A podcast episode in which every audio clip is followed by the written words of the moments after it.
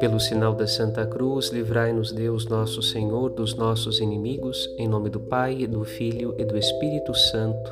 Amém. Nosso domingo, dia do Senhor, se apresenta aos nossos olhos como oportunidade de contemplar a cruz de Cristo. O mundo rejeita olhar para aquele que carregou no madeiro sagrado nossos pecados. Nós olhamos a Cristo e vemos nele nossas chagas, misérias, pecado e humilhação, a pobreza de nossa humanidade. Ele se fez pobre para nos enriquecer. Por isso, não podemos rejeitar a pobreza de Cristo na cruz, sua nudez e a nudez da humanidade. No primeiro momento, sem compreender profundamente o significado de Jesus ser o Messias de Israel, São Pedro rejeita os sofrimentos do Salvador. Chegará a hora em que São Pedro verá e acreditará.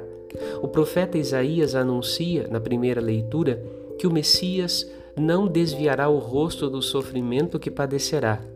Para além de bofetões e cusparadas, o Messias vê a monstruosidade com que o pecado danificou a humanidade.